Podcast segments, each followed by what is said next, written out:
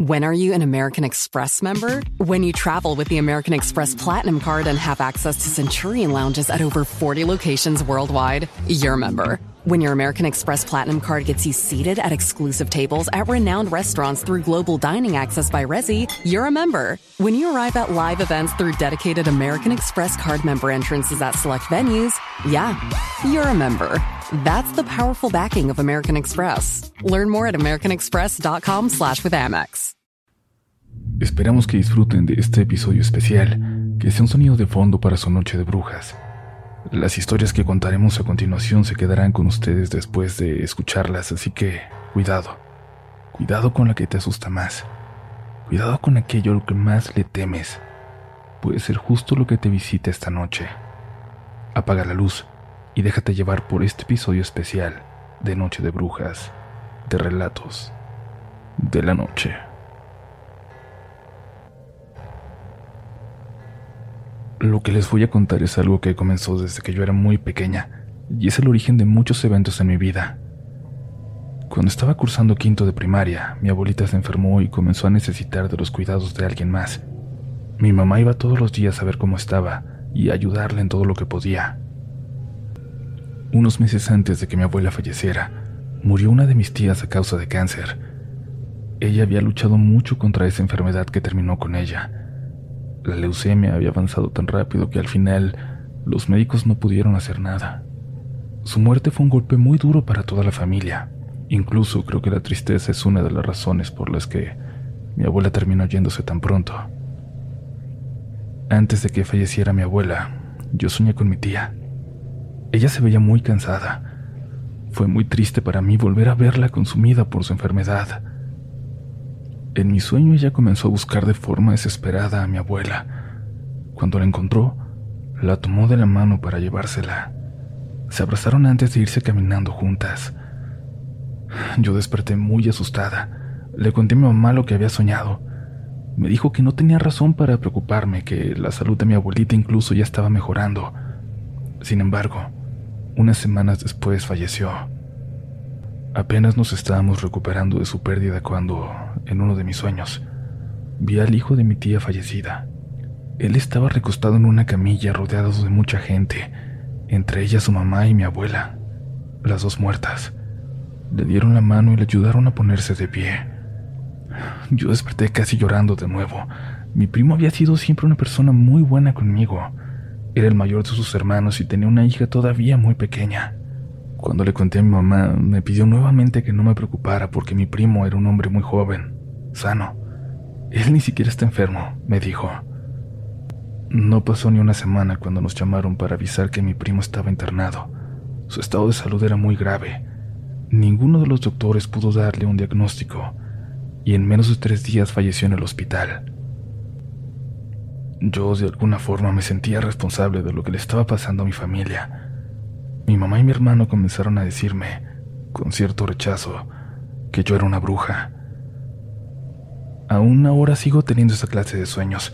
Yo sé antes que nadie lo que va a pasar. Cosas que, que no me gustaría saber. He soñado con la muerte de mis abuelos, con la muerte de mis mascotas. Incluso puedo ver cosas que van a pasarle a personas que ni siquiera conozco. En mis sueños descubrí el sexo de mis hijos cuando estaba embarazada. He soñado con accidentes de personas que ni siquiera sé que existen hasta que lo anuncian en la televisión y reconozco sus rostros. La que más tengo presente es una muerte muy sonada de un basquetbolista que iba en un helicóptero. Alguien a quien yo no seguía. Alguien sobre quien no tenía absolutamente ningún motivo para soñar.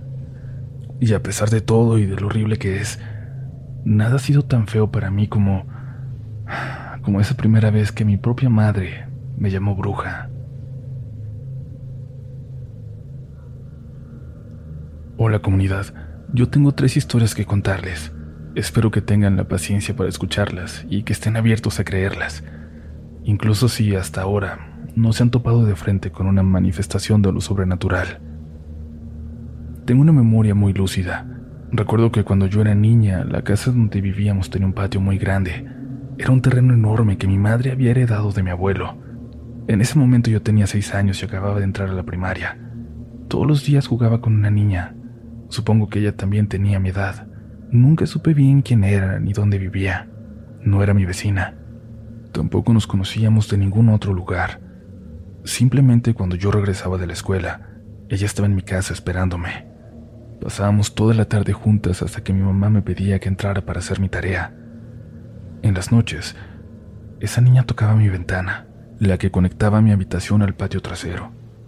Me pedía que la dejara entrar, me decía que no le gustaba estar sola. Algunas noches escuchaba que ella se ponía a jugar con las canicas de mi hermano. La verdad, de niña nunca sentí miedo de su presencia. Éramos amigas. Cuando tenía ocho años, mi amiga imaginaria, como la llamaba mi mamá, dejó de visitarme. Un día simplemente llegué de la escuela y ella ya no estaba en el patio. No nos volvimos a ver durante mucho tiempo. Varios años después, cuando estaba en la secundaria, uno de mis profesores nos dejó de tarea redactar una historia de terror basada en algo que hubiéramos vivido. Por curiosidad le pregunté a uno de mis hermanos si había experimentado algún suceso paranormal. Me contó que cuando éramos más pequeños, Veía a una niña siempre cerca de mí, siguiéndome a todos lados y que no dejaba que él se acercara a nosotras. Me dio una descripción muy detallada de esa persona, que coincidió con como yo recordaba a mi amiga. En las noches él también escuchaba los golpes en la ventana y el sonido de las canicas rodando en el piso. Sin embargo, él sí sentía miedo de ella. Le aterraba verla y estuvo muy agradecido cuando se fue cuando ya no volvió. Estaba seguro de que ya no volvería. Tiempo después me estaba preparando para dormir cuando escuché que tocaban a mi puerta, a la mitad de la noche. Me levanté de la cama y cuando la abrí no había nadie. Al principio pensé que era una broma de mis hermanos, pero una noche poco después volví a escuchar el sonido de las canicas rodando en el piso. Sentí miedo. Se me erizó la piel y comencé a sentirme muy ansiosa, como si no pudiera respirar bien. No eran mis hermanos. Estaba segura de que ellos nunca me harían algo así. Me tapé los oídos con mis manos para intentar no escuchar. Contuve mis deseos de gritar porque del otro lado estaba la habitación de mis padres y yo no quería despertarlos. Pero a partir de esa noche todo empeoró. En la mañana me acerqué a mi hermano menor para ver si él había escuchado lo mismo que yo. Miré el terror en su rostro. Me dijo que sí, que él también podía escuchar, que ella había vuelto. Por su trabajo mi papá viajaba constantemente, así que le pedí a mi mamá que me dejara dormir con ella los días que él estuviera fuera de la ciudad. La primera noche, mientras intentaba dormir, escuché ruidos en el baño. Había alguien que jalaba la cadena del excusado. También se escuchaba como Jalaba en el papel higiénico para desenredarlo. Desperté a mi mamá. Ella me dijo que no me preocupara, que seguramente solo había escuchado mal. Pero cuando despertamos esa mañana, encontramos la mitad del rollo de papel en el suelo. Uno de mis hermanos nos contó que la noche anterior, cuando se había levantado a tomar un vaso de agua, vio una sombra traspasar el muro que separaba mi habitación de la sala. Mis padres intentaron minimizar la situación, tal vez para no asustarnos más de lo que ya estábamos, pero a ellos también se les notaba el miedo. Un día llegó mi hermana mayor a visitarnos. Ella era la única que se había casado en ese momento. Llevó a su hijo de cinco años a que pasara el día con sus abuelos, pero el niño les dijo a sus papás que ya no quería volver a entrar a nuestra casa. Siendo sincera, nosotros tampoco nos sentíamos cómodos con la situación en la que vivíamos. Era como si nos hubieran desterrado de nuestra propia casa. Durante esa tarde mi sobrino entró por un juguete que había olvidado en la recámara de mis papás. Salió llorando. Le dijo a mi hermana que había alguien más allá adentro, que se acercó a él y que comenzó a gritarle en el oído. Vete, vete de aquí, esta no es tu casa. En el nombre de Dios, vete. Empezó a gritar mi mamá muy enojada. Esa vez ella lloró de la desesperación y del miedo de que pudieran hacerle daño a su nieto. Tomamos algunas de nuestras cosas y nos fuimos a vivir temporalmente a casa de mi hermana. Todos, todos teníamos miedo, nos sentíamos observados.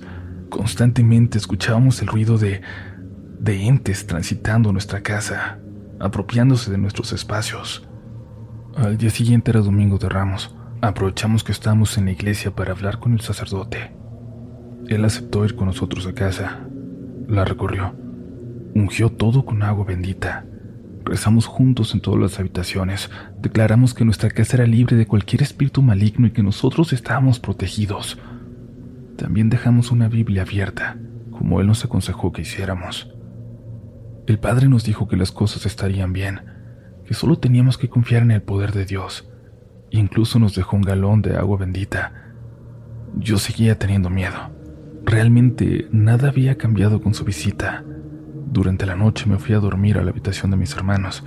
Me dejaron quedarme con ellos para que me sintiera menos sola. Estábamos los tres en la misma cama cuando comenzamos a escuchar ruidos en el ventanal.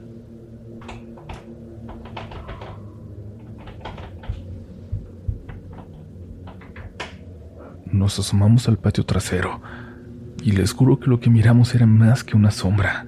Parecía una persona real. Golpeaba los cristales de una forma muy brusca, como si quisiera que la dejáramos entrar. Cerramos los ojos y nos pusimos a rezar hasta que dejamos de escucharla.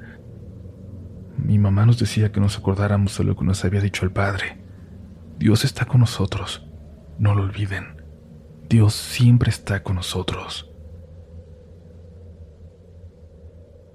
Mi segundo relato es el siguiente. Vi el anuncio de que pasarían la película del Dr. Shivago por la televisión. Una de mis tías tenía muchas ganas de verla, así que decidí grabarla en un VHS. Me quedé despierta esa noche Aproveché que mis papás ya estaban dormidos para dejar entrar a mi perro a la casa. Era cerca de la una de la mañana. Siendo sincera, tenía muchísimo miedo en ese momento. Me sentía vulnerable por alguna razón. Mi perro se levantó del sillón. Comenzó a ladrar en dirección a la cocina. Ni siquiera me dio tiempo de levantarme cuando vi a una mujer de la tercera edad entrar a la sala. Llevaba una pañoleta roja en la cabeza y un vestido floreado debajo de un delantal color azul así como si fuera una persona nada más en mi casa. Quise gritar, de verdad. Les juro que quise llamarle a mis papás para que ellos fueran a ver lo que estaba pasando, pero no pude. Estaba paralizada por el miedo. Ella continuó caminando hacia mí. De un momento a otro tenía su cara solo a unos centímetros de distancia. Me veía con odio. Supe que deseaba hacerme daño. Yo no la conocía, pero Sentí que ella sabía perfectamente quién era yo y por alguna razón me odiaba. Había mucho enojo en ella. Cerré los ojos para no seguir viéndola. No soportaba la forma en la que me miraba. Me puse a rezar. No sabía qué más hacer. Cuando ya no había nadie, corrí a la habitación de mis papás para contarles lo que había pasado. Me di cuenta de que estaba llorando. Me dejaron dormir con ellos para tranquilizarme. Mi papá intentó convencerme de que había sido mi imaginación. Al día siguiente mi hermana llegó de visita, pero esta vez ni siquiera quiso entrar a la casa. Y siendo sincera, nosotros también estábamos buscando una excusa para no estar ahí, y nos quedamos platicando en el patio con ella. Mi mamá me contó lo que te pasó anoche. A esa señora ya la habías visto, me preguntó mi hermana. Les conté entonces cómo era esa mujer robusta, de cejas pobladas y ojos muy oscuros. Ellas se quedaron calladas. Era obvio que reconocían a la persona que yo estaba describiendo. Hija, es doña Esperanza. Era la dueña de la casa de al lado. Esa señora siempre estuvo enojada conmigo. Maldijo mis embarazos. A veces yo la encontraba asomándose por la barda del patio para espiarnos. Cuando me veía en la calle me gritaba, ¿Otra vez? No puede ser. Otra vez estás panzona. ¿Para qué quieres tanto, hijo? Dijo mi mamá. Me contó también que antes de que yo naciera, a los vecinos se les hizo raro dejar de verla. Durante semanas, nadie supo de Doña Esperanza. Los vecinos decidieron reportar su desaparición a la policía. Tuvieron que forzar las cerraduras para poder entrar. En cuanto lograron abrir la puerta, la casa comenzó a desprender un olor de verdad desagradable a podredumbre. Uno de los oficiales incluso vomitó en la entrada. El cuerpo de la señora ya había empezado a descomponerse. Encontraron a Doña Esperanza, o mejor dicho, lo que quedaba de esa mujer. Sus gatos se habían estado alimentando de ella durante días. Como no tenían ningún otro tipo de alimento, los animalitos sobrevivieron comiéndose su carne.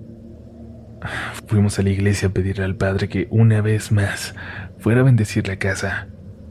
Él nos dijo que doña Esperanza estaba tan enojada con nuestra familia porque nosotros éramos lo que nunca tuvo. Las personas no querían estar cerca de esta mujer. Nadie estuvo con ella en el momento de su muerte. Cuando el padre fue con nosotros, nos preguntó si aún teníamos el agua bendita que había dejado. Cuando mi mamá fue por ese galón, ya estaba vacío.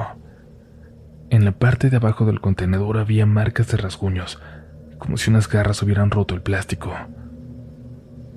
Por encargo de mi mamá, el sacerdote rezó un novenario en memoria de esta señora, para poder liberar su alma. En este punto él nos aconsejó buscar otro lugar, mudarnos definitivamente. No había mucho que pudiéramos hacer, según nos dijo. Nuestra casa, de alguna forma, ya le pertenecía a este ente. Mi mamá comenzó a adecuar una casita de madera que también le había dejado de herencia a mi abuelo. Siete meses después, nos mudamos y vendimos nuestra antigua casa. Hasta el momento no sabemos si esos entes sigan manifestándose ahí. Nunca preguntamos. Cuando nos fuimos, rompimos todo contacto con esa casa. Y bueno, este es el tercer relato. En 2013 mi madre me pidió que la acompañara a visitar a su hermana, que se acababa de mudar a la ciudad de La Paz, buscando un ambiente más tranquilo que ayudara a la salud mental de mi prima. Mi papá nos llevó a casa de mi tía, Comenzamos a llamarla y a tocar la puerta para que nos abriera. En el ventanal alcanzamos a ver a una mujer entre las cortinas. Tenía el cabello largo y blanco. A ver si tu tía no tiene visitas, me dijo. Le voy a decir que si quiere regresamos más tarde para no interrumpirla. Mejor que ella nos avise cuando se desocupe. ¿Estás con alguien, hermana? Preguntó mi mamá cuando mi tía nos abrió. Si quieres, regresamos después. Ella nos contestó que no que solamente estaba Jess, mi prima. Mi tía nos invitó a pasar. Nos recibió mostrándonos aquella sonrisa hermosa que la caracterizaba. Estuvimos toda la tarde con ella. Cuando salimos, mi mamá me volvió a preguntar si yo había visto a esa mujer. Hasta el día de hoy estoy segura de que yo también la vi. No le tomamos más importancia y nos fuimos. Una semana después, recibimos una llamada. Nos avisaron que la casa de mi tía estaba rodeada de patrullas según nos dijeron, los vecinos habían visto a mi prima llena de sangre. Nadie intentó acercarse a ella. Estaba fuera de sí y se comportaba de forma violenta. El psiquiatra le había diagnosticado bipolaridad. Lo primero que pensamos fue que se había hecho daño ella misma. Al llegar, nos enteramos de que mi tía había sido asesinada por su única hija. Mi prima les dijo a los policías que no era su culpa, que ella solo había hecho lo que esas voces le decían que hiciera. Fue un golpe muy doloroso para toda la familia, en especial para mi mamá. Ella se la pasaba llorando por la muerte de su hermana. Al final, decidió llevarse las cenizas a su casa. Días después, mi familia paterna llegó a pasar unas semanas con nosotros. Mi mamá no quiso cancelar su visita, solo nos pidió que no comentáramos lo que le había pasado a mi tía ella todavía no estaba lista para hablar de lo que había pasado con su hermana y no quería tener a nadie cuestionándola. La mañana siguiente estábamos desayunando cuando mi abuelo le preguntó a mi mamá por qué había pasado la noche deambulando por la casa, yendo de una habitación a otra. Pues qué andabas buscando, le preguntó. Claramente no había sido mi mamá. La situación se repitió durante varios días hasta que mi abuelo vio la fotografía de mi tía. Mira, es ella, le dijo. Es la mujer que viene a buscarme en las noches. ¿Quién es? ¿Qué es lo que quiere de mí? Más tarde esa noche yo estaba durmiendo en mi habitación. Eran cerca de las dos de la mañana cuando me despertó el llanto de una mujer. Reconocí su voz entre los sollozos. Era mi tía. Desperté a mi marido, nos pusimos a rezar un Padre Nuestro y después de unos minutos dejamos de escucharla. Mi mamá tomó la decisión de llevar las cenizas de mi tía a un camposanto para que pueda descansar, me dijo. Desde ese día ya no aparecen sombras y dejaron de escucharse ruidos en las noches. Buenas noches a todos.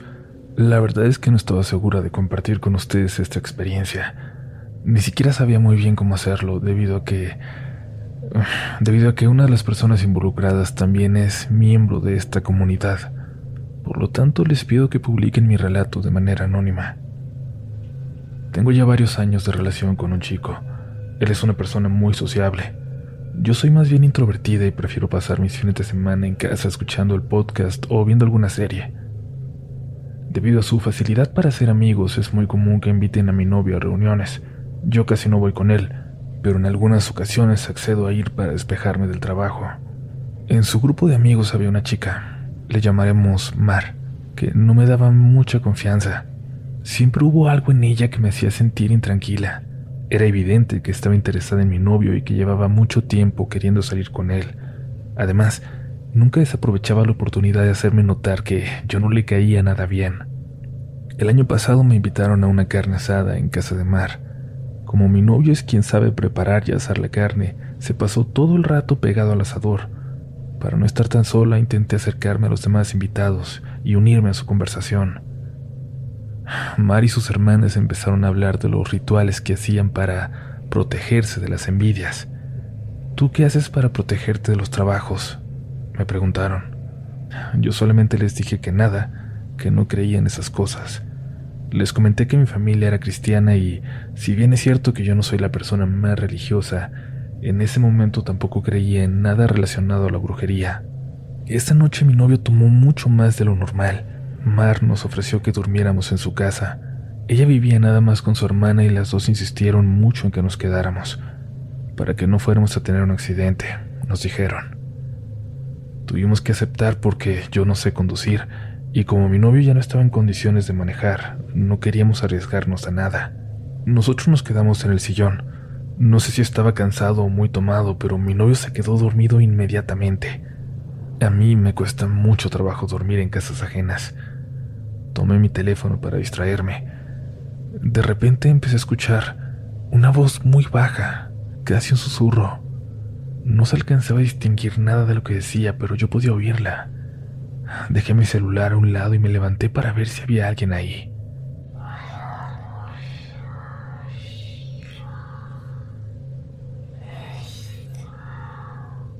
Estamos en la planta baja y esa voz venía desde arriba, de una de las recámaras. Supuse que era Mar jugando con su perro.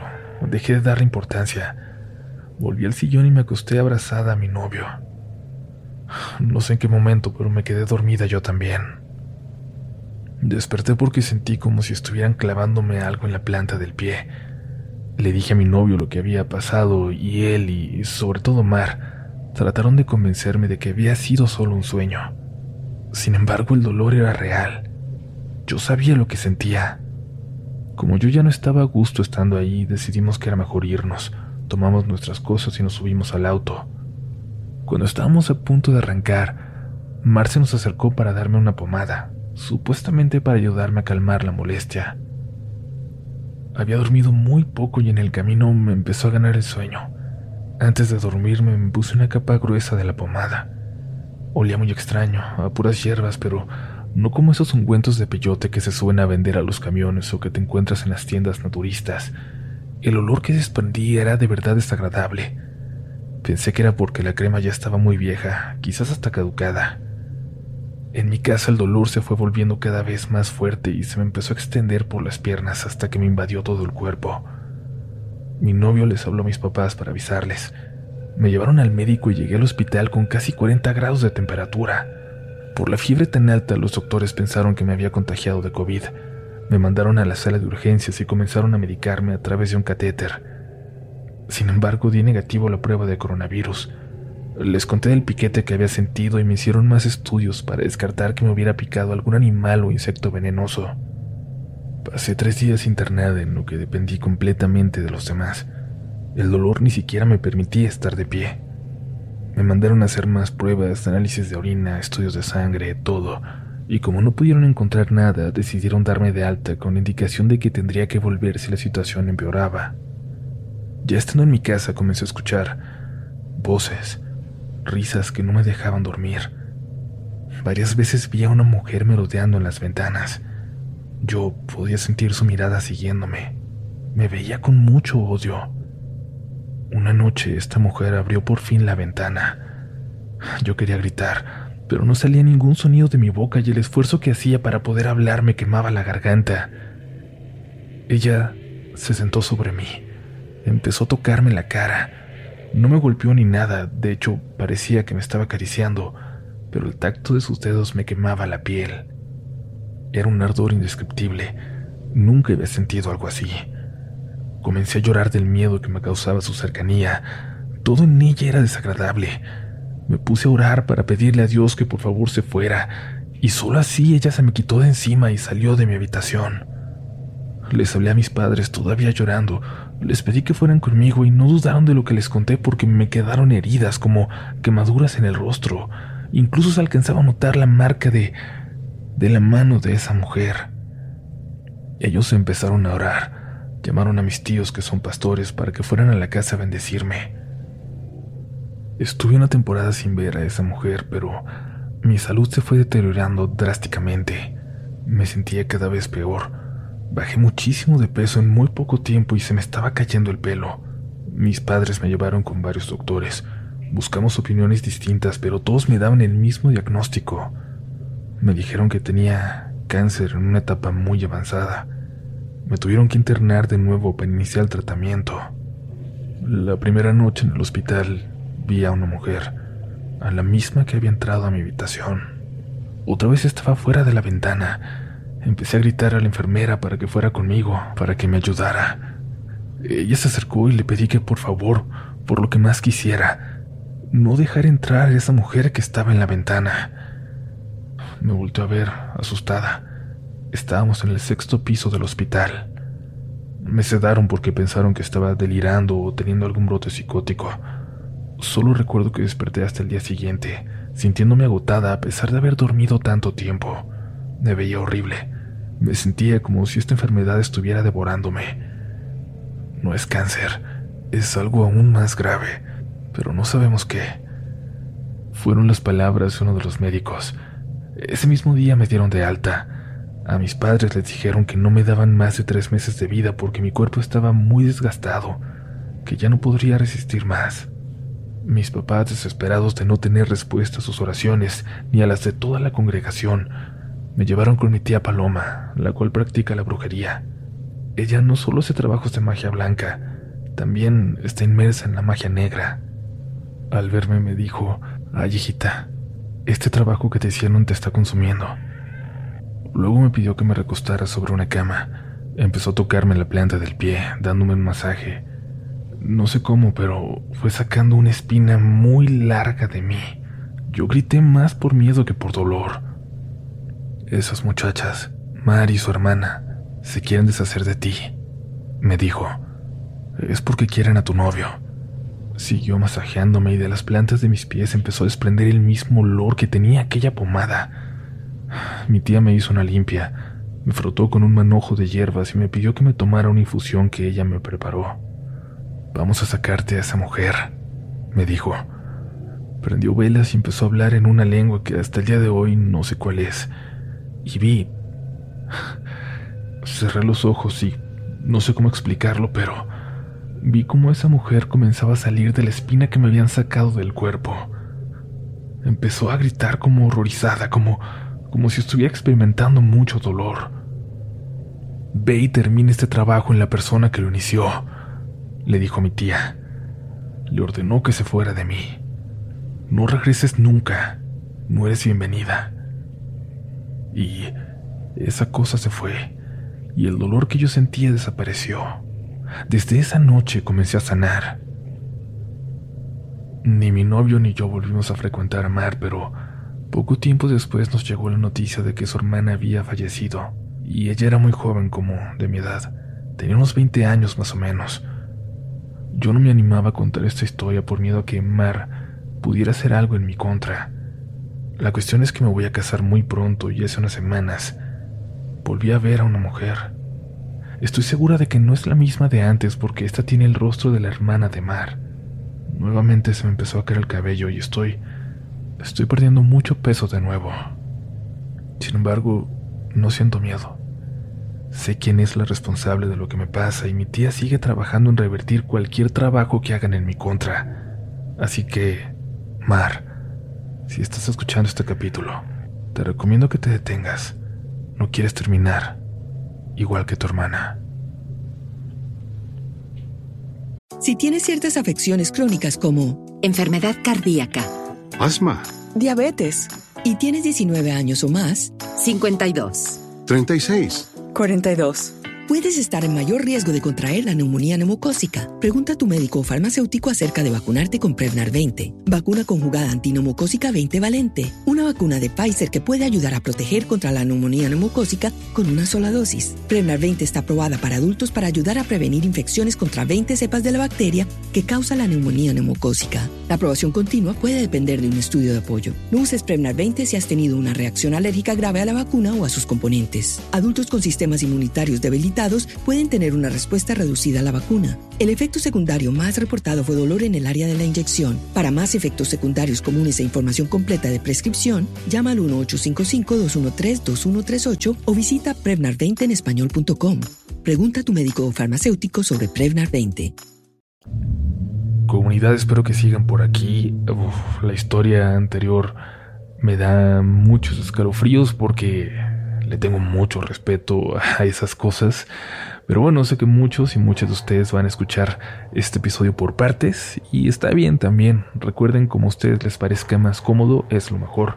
Lo único que queremos es que puedan disfrutar de la mejor manera de estas historias. Te recordamos como siempre que nos sigas en nuestras redes sociales donde nos encuentras como RDLN oficial, que te suscribas si no lo has hecho y que compartas tu episodio favorito con alguien que crees que pueda disfrutar de Relatos de la Noche. Ahora es momento de pasar al resto del especial de Noche de Brujas. Les avisamos que si hay niños o niñas escuchando, han llegado al final. Ustedes no deberían escuchar las historias que continúen. A todos los demás les decimos que ya no puedes descansar aquí donde estás a salvo. Tienes que salir y enfrentarte con los terrores allá afuera, habitando la noche. Saludos desde Zacatecas a toda la comunidad Relatos de la Noche. Mi nombre es Isa, seguidora desde hace pocas semanas y me he vuelto fan ya que amo el terror. Pensé que en algún momento podría compartir varias anécdotas paranormales, verídicas, mías y de mis familiares muy cercanos y por fin me animo. El siguiente relato no me ocurrió a mí precisamente. Es un suceso que vivió mi novio hace varios años. Él platica que en esos tiempos uno de sus amigos, Juan, estaba por casarse y decidieron organizarle una pequeña despedida de soltero. Dicha convivencia se dio en un bar en el centro de la ciudad. Pasaron una amena noche y cuando empezaron a surtir efecto aquellos tragos decidieron retirarse. Mi novio, Juan, y su amigo Teo vivían en colonias contiguas y como ninguno de los tres tenía auto en esos tiempos, se les ocurrió la fantástica idea de regresar caminando. Eran aproximadamente las 4 de la mañana y honestamente, dice mi novio que se les habían pasado bastante los tragos. Ya estaban cerca de sus destinos, pero no querían pasar por ciertas calles, ya que día y noche había cholos, de esos malandros que asaltan o solo buscan tener contacto visual contigo para crear cualquier conflicto. Así que optaron por tomar un atajo y atravesar por un terreno amplio donde hay unas vías de tren y está completamente oscuro. Todo fue muy normal hasta que...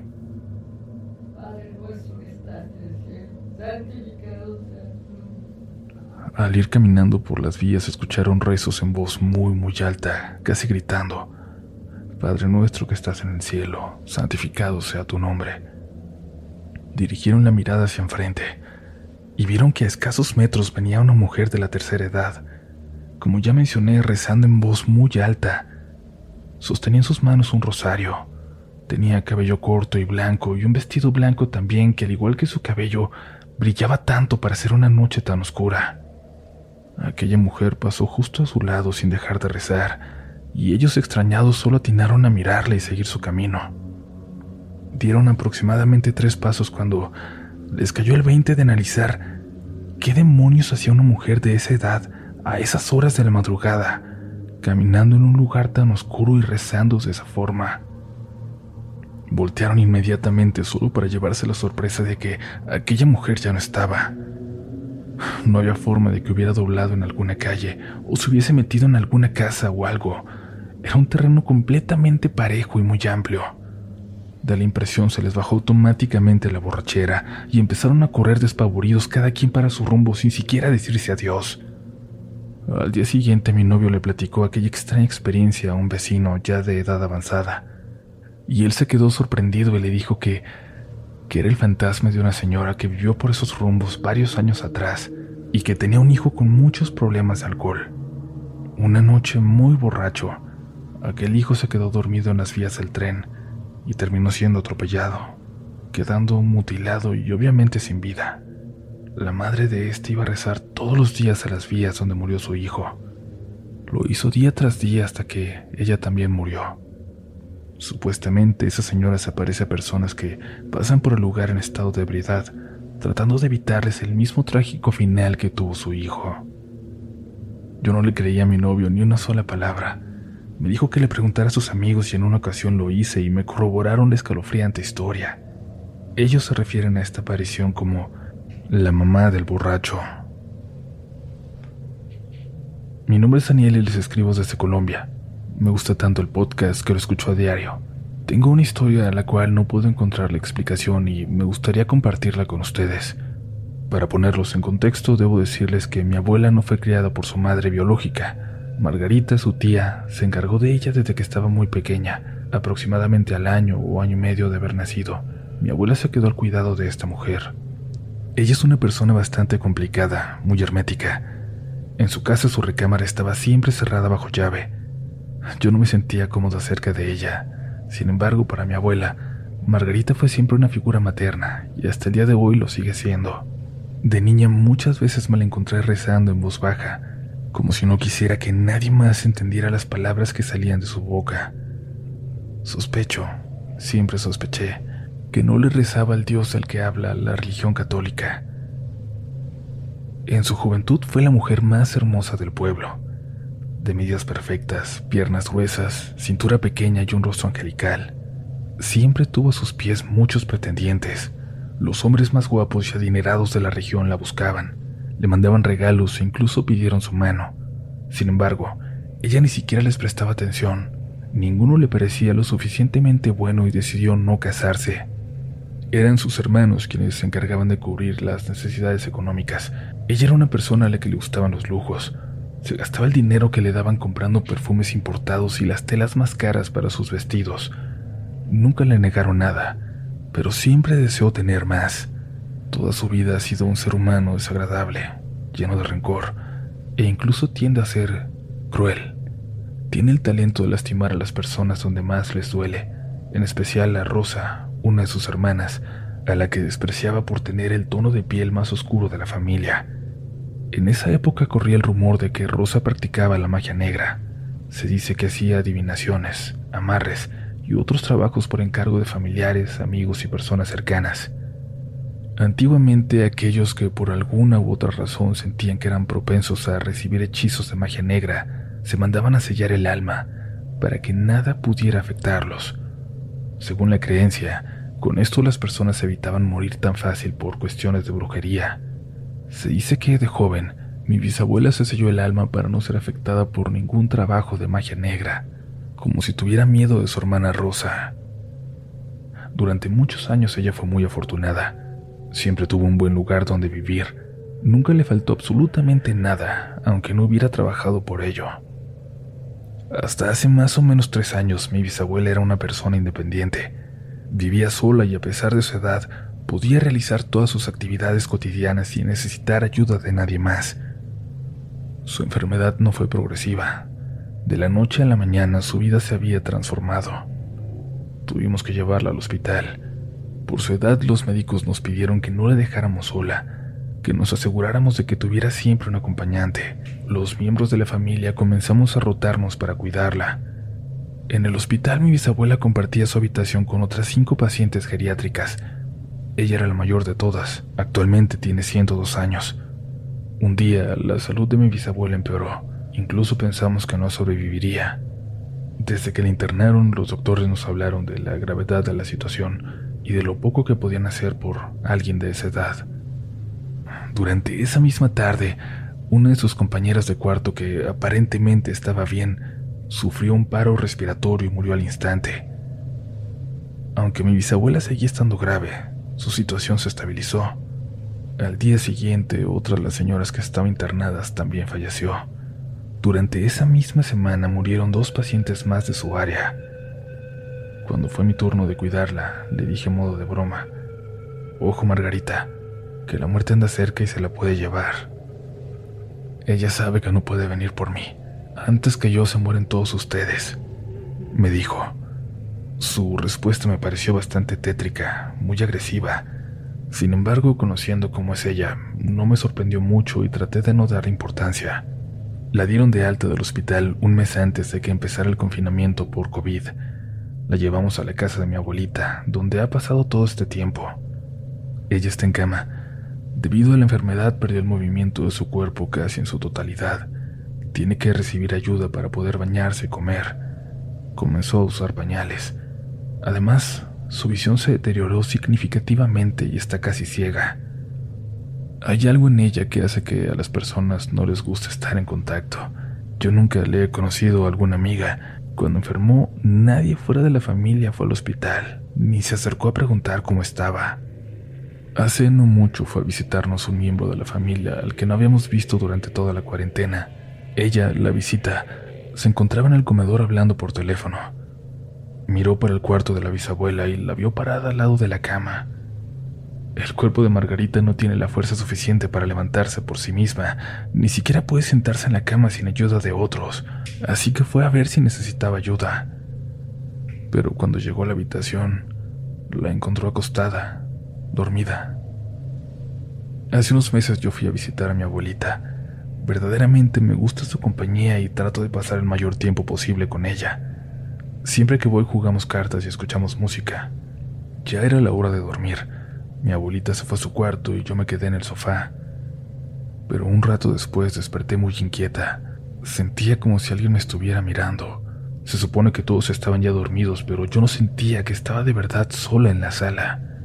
Me levanté y de inmediato empecé a escuchar pasos. Las pisadas sonaban como las de mi bisabuela. Ella camina de una forma muy peculiar, arrastrando siempre las pantuflas. Me dio tanto miedo escucharla que me puse a rezar hasta que me volví a quedar dormida.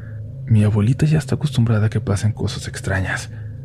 Desde que Margarita se mudó a su casa, el ambiente es muy pesado, casi asfixiante.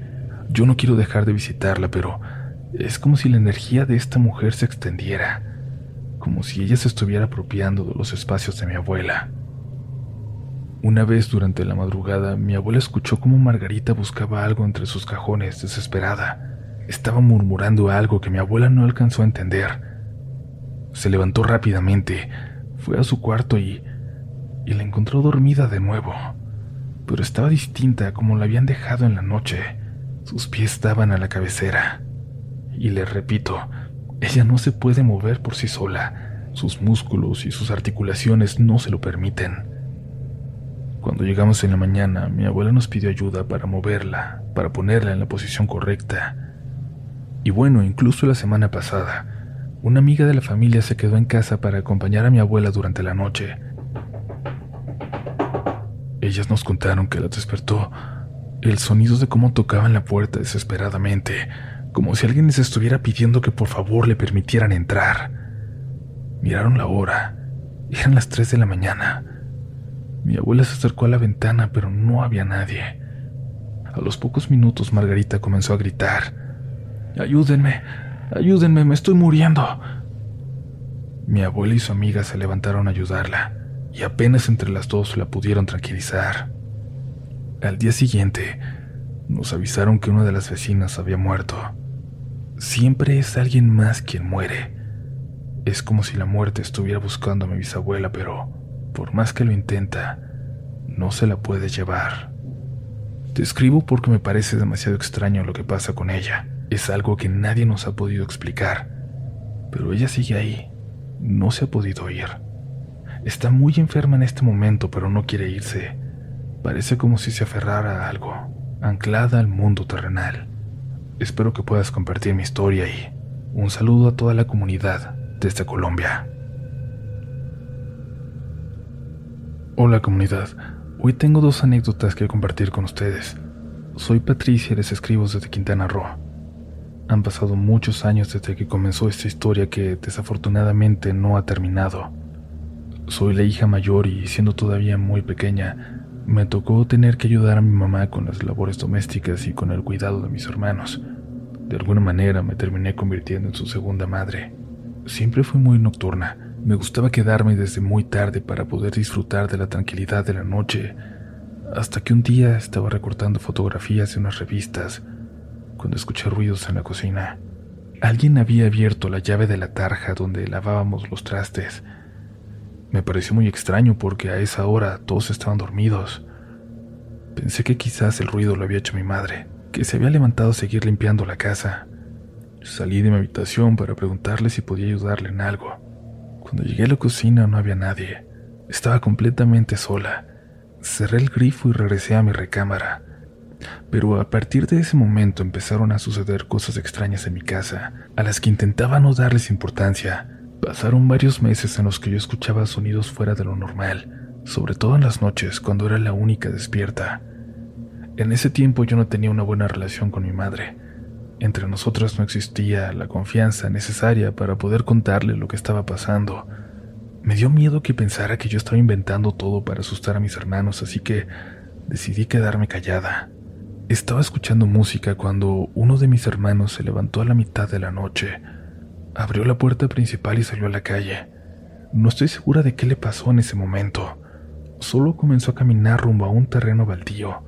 El ruido hizo que mi mamá también se despertara. Comenzó a llamar por su nombre a mi hermano. Luis, Luis, hijo, ¿a dónde vas? Luis, te estoy hablando. Mi hermano no reaccionaba. Creo que ni siquiera era capaz de escuchar la voz de mi madre. Parecía que él no tenía voluntad propia como si hubiera una fuerza que lo obligaba a seguir caminando.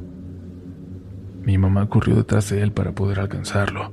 Cuando lo hizo y le tocó el hombro, mi hermano despertó. ¿Qué te pasa? ¿A dónde ibas? le preguntó. Mamá, me están hablando. Esos niños me han estado hablando toda la noche. Quieren que vaya a jugar con ellos. Ella abrazó a mi hermano, como para asegurarse de que no pudiera írsele de nuevo. Volteó a verme. Sabíamos que algo estaba mal, pero no nos dijimos nada. No dejó de abrazar a mi hermano en ningún momento. Regresamos a casa y cada uno se fue a dormir en su habitación. Esa misma noche tuve una pesadilla muy vívida. En mi sueño, un hombre al que nunca le pude ver el rostro me forzaba a tener relaciones con él. Desperté llorando. Aunque parecía que nada más había sido un sueño, fue muy doloroso para mí lo que me hizo ese hombre. Al día siguiente, mientras me quitaba la ropa para entrar a la regadera, descubrí que mis muslos estaban cubiertos con moretones. Tenía cicatrices de rasguños y la marca de la dentadura de, de ese hombre en algunas partes de mi cuerpo. Además me dolían las piernas como, como si me hubieran forzado a mantenerlas abiertas. Nuevamente no pude decirle nada a mi mamá. Tenía miedo de que ella me hiciera algo si le decía, o que pensara que estaba mintiendo y que la pesadilla en realidad era una excusa para justificar algo más. Comencé a acostumbrarme a las cosas que pasaban en mi casa. Un día, por ejemplo, me llamó mi novio de ese entonces. Estuvimos platicando durante casi media hora. Se despidió de mí y colgó la llamada. A los pocos minutos volvió a sonar mi teléfono. Cuando contesté, reconocí su voz. A ver si no me regañan por hablar contigo tan tarde. Además, ya habíamos hablado hace rato. Le dije. Él no entendió de qué estaba hablando. Incluso me preguntó si no quería hablar con él. Le expliqué que yo ya había recibido una llamada suya ese día y le conté detalladamente las cosas de las que hablamos, pero él me juró que no me había marcado. Creo que... que nunca me creyó. El segundo relato es el siguiente. Cuatro años después de esto me casé y tuve a mi primer hijo. El día que volvimos a casa del hospital, se presentó una lechuza que pasó toda la noche cantando en la ventana de la habitación de mi bebé. Mi papá salió varias veces a tratar de espantarla, pero siempre volvía. Cuando mi hijo cumplió seis años, nació mi niña. En ese momento ya nos habíamos mudado a una casa más grande. Una noche me levanté para ir al baño. Aproveché que ella estaba despierta para checar a mi hija pero ya no estaba en la cama. Comencé a jalar las cobijas, desperté a su papá, le pregunté dónde la había dejado, pero él tampoco sabía qué estaba pasando. Fuimos a la habitación de mi hijo pensando que se le había llevado con él porque quería dormir junto a su hermanita. Comenzamos a prender las luces y a buscar en todos los cuartos de la casa, y nos encontramos a mi bebé acostada al pie de la puerta principal. No pudimos encontrar una explicación de lo que había ocurrido. Mi hija tenía apenas tres meses y no podía ni siquiera moverse por sí misma, y si se hubiera caído, la habríamos encontrado junto a la cama. Mi niña pasaba noches enteras sin poder dormir. Para ese momento yo tampoco dormía. Me quedaba despierta a su lado para poder cuidarla. Vivía al pendiente de ella. Todo el tiempo estaba con el temor de que algo malo le fuera a pasar. Ella no dejaba de llorar a menos de que yo la tuviera abrazada a mí. Comenzó un calvario para nuestra familia. No había nadie que pudiera ayudarnos. Era desesperante la forma en que vivíamos. Mi esposo y yo sentíamos que no había nadie más capaz de entender nuestra situación. Un día estaba ayudándole a mi hijo a ponerse el uniforme para llevarlo a la escuela. Cuando vi que tenía el cuerpo lleno de marcas, parecía que durante la noche lo habían arañado, incluso mordido. ¿Qué podía hacer cuando yo mismo había vivido lo mismo? ¿Qué podía hacer? Era incapaz de proteger a mi hijo en ese momento, y no hay un sentimiento que me aterre más que ese precisamente. En ocasiones sentía como mi hijo entraba en mi cama. Se metía debajo de mí como si quisiera ocultarse debajo de mi cuerpo. Era muy doloroso verlo sufrir tanto, sentir que no podíamos protegerlos. Cuando mi niña empezó a hablar, me dijo, como pudo, que había un hombre vestido de payaso que iba a buscarla en las noches. Él le pedía que se fuera con él. Mi hija lloraba porque quería llevársela a la fuerza. Ya no podía sentirme más impotente. No sabía qué hacer ni a quién recurrir. A las personas a las que le llegué a contar nuestra situación decidieron no creerme y me trataban como si yo estuviera loca. Lo único que pude hacer fue recurrir al rosario, prenderle velas a los santos en las iglesias y echar agua bendita por toda la casa.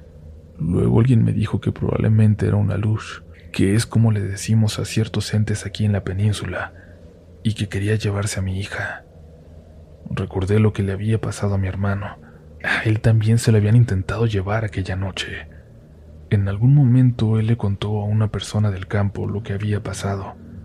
Ese señor le dijo que los niños que le hablaron para que fuera a jugar con ellos en realidad eran aluches. Mi hermano me dijo que a pesar de tener la altura de niños, su cara era como de adultos y sus pies estaban al revés. Me sorprendió mucho que mi hermano pudiera hacer una descripción de esos hombres diez años después. Es mucho lo que todavía tengo para contarles, lo que sigo descubriendo e investigando. Tal vez muy pronto vuelva a escribirles.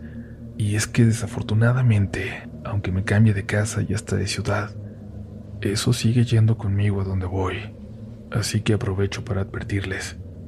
Las cosas paranormales no se dejan atrás tan fácilmente.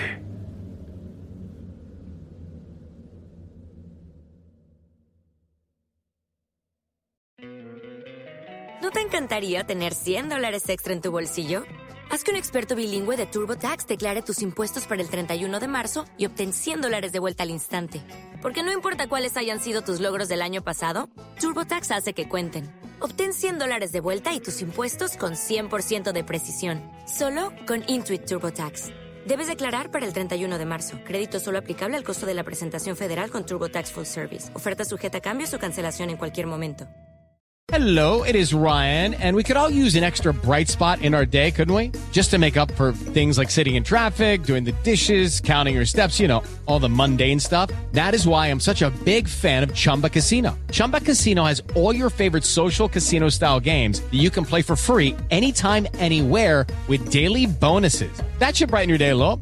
Actually, a lot. So sign up now at chumbacasino.com. That's chumbacasino.com. No purchase necessary. Group. Void were prohibited by law. See terms and conditions. 18 plus.